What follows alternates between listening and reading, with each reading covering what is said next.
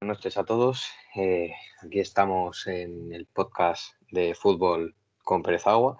Tenemos dos invitados. Tenemos a Javi Rodríguez y a Raúl Hernández, que me van a ayudar a hablar sobre la Supercopa de España. Para empezar, voy a estar hablando de los partidos de la Premier League, los más destacados de la jornada, que son el del Tottenham contra el Fulham, que acabó eh, en empate 1 a 1, reparto de puntos Manchester City contra el Brighton, que acabó en victoria para los Citizens, y el, la victoria contra el Manchester United contra el Barley, que le puso primeros de liga, recordando a esa etapa dorada de los Red Devils. Bueno, eh, comenzamos hablando del Tottenham Fulham, eh, que fue un partido en el que el Tottenham tuvo muchas oportunidades para ampliar el resultado y eh, como la de como una de Son que estrelló contra la madera y otro cabezazo que paró muy bien el portero. Eh, por otro lado, el Fulham, eh, en un partido que dominaba y atacaba totalmente el Tottenham, el Fulham necesitó solo una ocasión para la igualada, que fue un golazo de cabeza tras un centro lateral desde la izquierda y un remate de cabeza bastante bueno que no alcanzó Lloris. El siguiente partido es el Manchester United contra el Brighton, que es un partido muy parecido al del Tottenham con un Manchester City presionando muy arriba, robando en campo contrario y con muchas oportunidades. Eh, como una de Bernardo Silva ya en la segunda parte, en la que hay un rechazo en el área, y Bernardo Silva que baja el balón, tira un caño al oponente y eh, tras salir del caño eh, tira, que acaba estampándose contra cruceta este balón. Y después de una gran actuación del guardameta español, ya metidos en el tiempo de descuento, Kevin De Bruyne roba tras un saque de banda, que el central hay una no se entiende muy bien con el portero y Kevin De Bruyne ahí aprovecha para coger el balón y provocar un penalti que podría haber sentenciado el partido debido a que estábamos en el minuto uno de los tres de añadido, pero Raheem Sterling eh, lo mandó a las nubes. Y a continuación, pues ya el último partido destacado de la jornada, que es el que puso al United primero en la Premier League, que es un gol de Harry Maguire, que en un partido muy disputado contra el Barley, que les puso líderes. No hay mucho más que destacar tras una gran actuación de Martial y de, del central inglés, que no estaba cuajando muy buenos números. Y bueno, ya eh, con, terminada con la Premier, vamos a comenzar a hablar sobre la Supercopa de España. Bueno, buenas noches Javier, buenas noches Raúl. Buenas noches. Buenas, buenas. Bueno, vamos a empezar hablando de la eliminatoria de ayer, que, que, acabó con victoria para el Barcelona en los penaltis. Sí, bueno, la verdad, una victoria, una victoria que se le complicó al Barcelona con ese penalti a Oyarzábal en el minuto 51, pero que al final supieron resolver bien con ese último penalti de Ricky Puig y sobre todo con la actuación de Marc André Ter Stegen bajo los palos. Sí, bueno, que consigue sacar varios balones, como, bueno, y también con fortuna, porque Janus te estrella un balón contra la madera. Eh, se pudo eh, poner el 2 a 1 en el marcador y dejar al Barcelona fuera de la final de la Supercopa. Sí, además, cabe destacar la gran actuación de Griezmann en ese partido. Sí, fue una gran actuación con una asistencia del primer gol, eh, transformada por Frenkie de Jong, eh, de remate de cabeza. Pero también cabe destacar el penalti que falló en la tanda de penaltis, mandándolo hacia las gradas. Sí, eh, como, como el de Ramos en, aquella, en aquellos cuartos de Champions contra el Bayern de Múnich. sí, se, asemeja mucho a eso. Hay habido muchos memes con ello desde el punto de penalti, Griezmann no está teniendo fortuna últimamente con el Barça, ya que registra cinco penaltis fallados. Otro Tanto es así. A destacar, otro dato a destacar del partido podría ser que el Barça llevaba muchos en una tanda de penaltis. Sí, mucho. De hecho, al Barça pocos penaltis le pitan en contra. Y bueno, y otra cosa a destacar del partido es marca Ricky Puig el penalti decisivo que no está contando últimamente para Ronald Koeman. Eh, sorprendente, se le vio con confianza, eso es bueno y esperemos que tenga más minutos porque es un chico con mucha progresión y que tiene futuro en este mundillo. Bueno, a ver, antes de todo, de irme a profundizar más, vamos a decir las alineaciones del Barcelona. El Barcelona que saldría atrás con Marc-André Ter Stegen, Clement Lenglet, Araujo, Jordi Alba y Mingueza, que formaría la defensa, jugaría con un 4-5-1. Después, en el medio del campo lo formarían Frenkie de Jong, Sergio Busquets, Griezmann, Guzmán Dembélé y Pedri, la gran revelación de la temporada. ¿Qué opinas de Pedri? Pedri es un jugador que viene nuevo de la Unión Deportiva Las Palmas, un jugador que ha demostrado con el poco tiempo que lleva que puede llegar a triunfar en este equipo y siempre va a tener un hueco, por lo que se ve con Kuman. Sí, y arriba Martin Braithwaite, que parece ser que le ha quitado lo de los penaltis a Griezmann. Parece ser que el lanzador principal, evidentemente, es Leo Messi, pero si no está en el campo, Martin Braithwaite. Bueno, ya se vio que a lo mejor no es la decisión acertada en partidos anteriores. Bueno, eh, Javi, ¿quieres decir las alineaciones de la Real Sociedad en este partido? Eh, perfecto, sí. Bueno, pues en la portería tenemos, como no, a Alex Remiro. Defensa cabe destacar a Novantia Zubeldia. Luego, en el centro del campo, controlando el juego, estaban Ander Guevara, Miquel Merino y John Guridi. Y en, el ataque estaban arriba Irak, Portu y Oyarzabal, con una alineación de un 4-3-3. Sí, bueno, estaba el joven Isaac y Portu y Oyarzabal a los lados. Oyarzabal, que el primer penalti lo encajaría, pero el segundo no. Y terminaría con su racha de 16 penaltis acertados.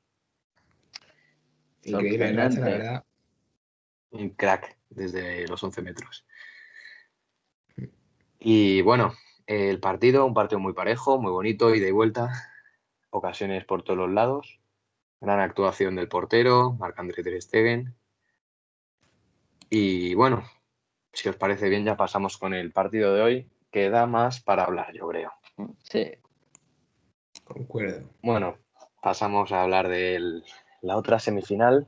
Esta, el Barça pasaría a la final, quedaría la de hoy a las 9 Real Madrid, Athletic Club de Bilbao. Eh, bueno, el partido en paz empezaría así, las alineaciones lo primero. Javi, eh, ¿las tienes? ¿Eres el encargado de decirlas? Eh, sí, sí, por supuesto que las tengo.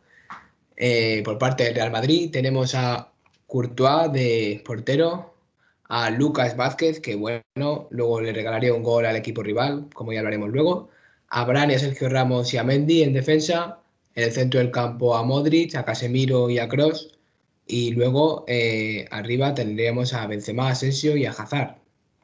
Y por parte del Atlético de Bilbao tendríamos de portero a Unai Simón, de, de defensa a Valenciaga, a Íñigo Martínez, a Unai Núñez y a Capa.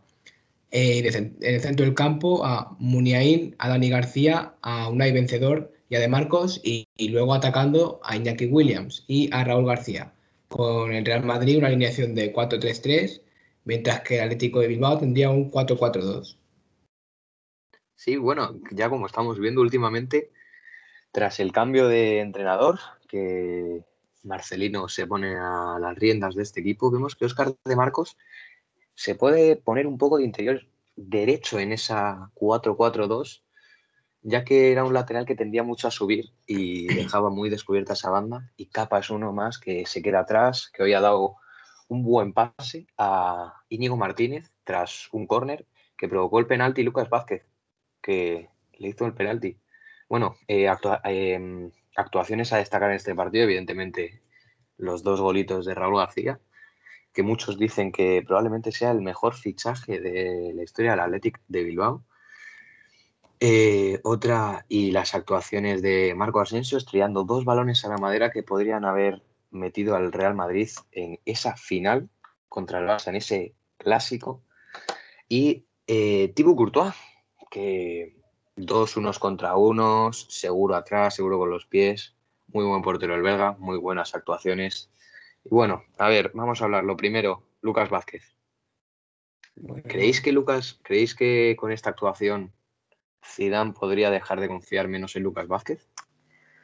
Bueno, yo creo que no. Al fin y al cabo, eh, no era su posición natural. Ha tenido un cambio esta temporada, no lo ha hecho mal. Eh, se le ve que no es del todo malo en, en esa posición de lateral derecho, pero esta actuación sí que ha dejado que desear. Sí, la verdad es que bastante pobre esa, esa falta que ha hecho provocando el penalti y la verdad esto puede jugar eh, en contra suya en futuros partidos. Sí, hombre, porque una, tras una mala actuación, tú no puedes fastidiar el trabajo de toda la temporada, que lleva muy buena temporada. Lucas Vázquez, que suplió ahí en el clásico del Cap Nou cuando Carvajal se lesiona. Eh, es el lateral derecho y ya muchos en las redes sociales llamaban Cafucas Vázquez. ¿Qué opináis de esto? Un nombre bastante acertado, al fin y al cabo, porque hizo un clásico muy bueno, inesperado ese cambio, pero paró, paró muy bien, defendió muy bien ese clásico. Sí, además una banda muy complicada con la de Jordi Alba. Y bueno, a ver, que nos estamos desviando un poco del tema. Eh, los goles. Un gol, los dos goles de Raúl García, uno que Lucas Vázquez pues le regala, y el otro un penalti que le hace a Íñigo Martínez un poquito de novato. claro, no es su posición natural, él es extremo derecha, no sabe defender. Eso es un poco de una novatada, podríamos ver. Y después... Sí, sí, sigue, sigue. Se nota que todavía tiene que madurar en esa posición, tiene que, le falta, le faltan cosas, le faltan tiene que explotar, tiene que explotar. Efectivamente. Esa consistencia que a lo mejor te da Dani Carvajal. Y bueno, eh, el gol de Karim Benzema, que al Madrid al principio se lo habían anulado, pero después estaba en posición correcta. Y después otro que sí le anulan, que esa no hacía falta bar, se veía a simple vista. El Linier ya lo marcó. Sí estaba, no estaba en posición, estaba en posición antirreglamentaria, por lo que pitad, pita el fuera de juego y no pasa nada. Bueno, eh, Hazard, a Hazard se le ha notado un poco que no tenía ritmo de competición, muchos meses fuera. Está teniendo mala suerte el belga. Bueno, también muchas hamburguesas al fin y al cabo. Pero se le ve que todavía le falta ruedo en este equipo, le faltan minutos, le falta entreno. Confianza sobre todo, y confianza. Mucha.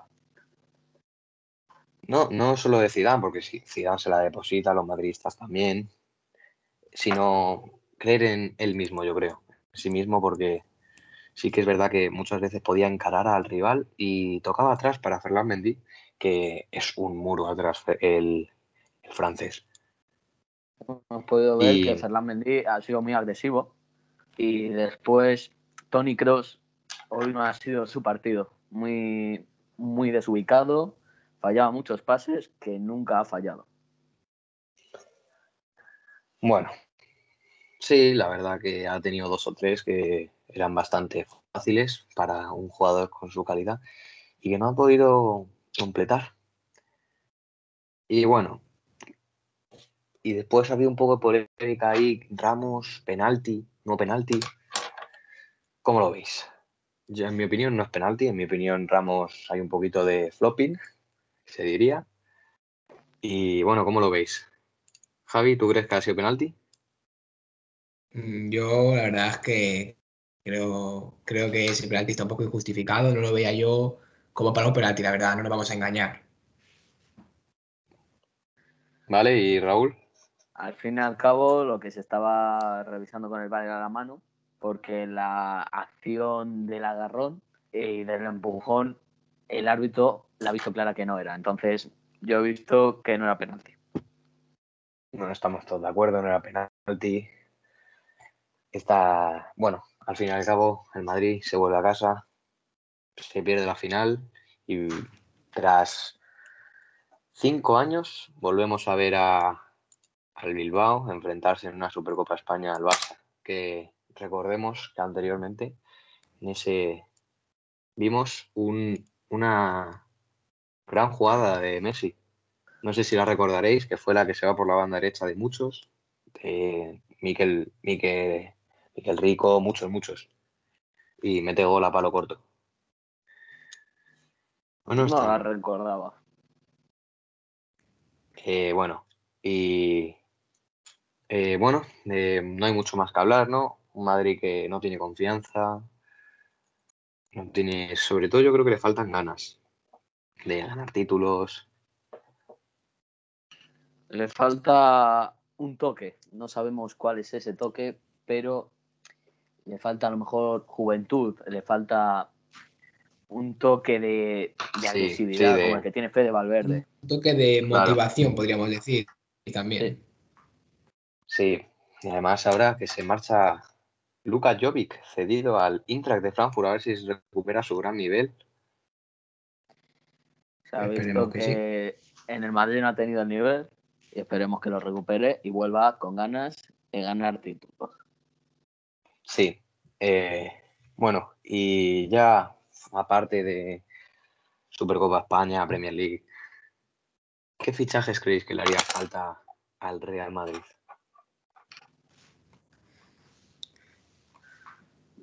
A lo mejor un lateral derecho. Lateral derecho. Joven, ¿no? O ya. Un lateral derecho joven, yo creo. Aunque joven yo creo que sería más para el futuro. Un lateral con experiencia estaría bien para suplir a Carvajal un poco, para eh, dejar a Lucas Vázquez que se, que se incorpore a esa zona del juego de otra forma, más calmado y no tan a presión como ha pasado. Sí, bueno. Bueno, muchas gracias por estar aquí. Eh, muchas gracias a nuestros oyentes por confiar una vez más en nosotros. Y aquí nos despedimos. Buenas noches y que pasen un buen día.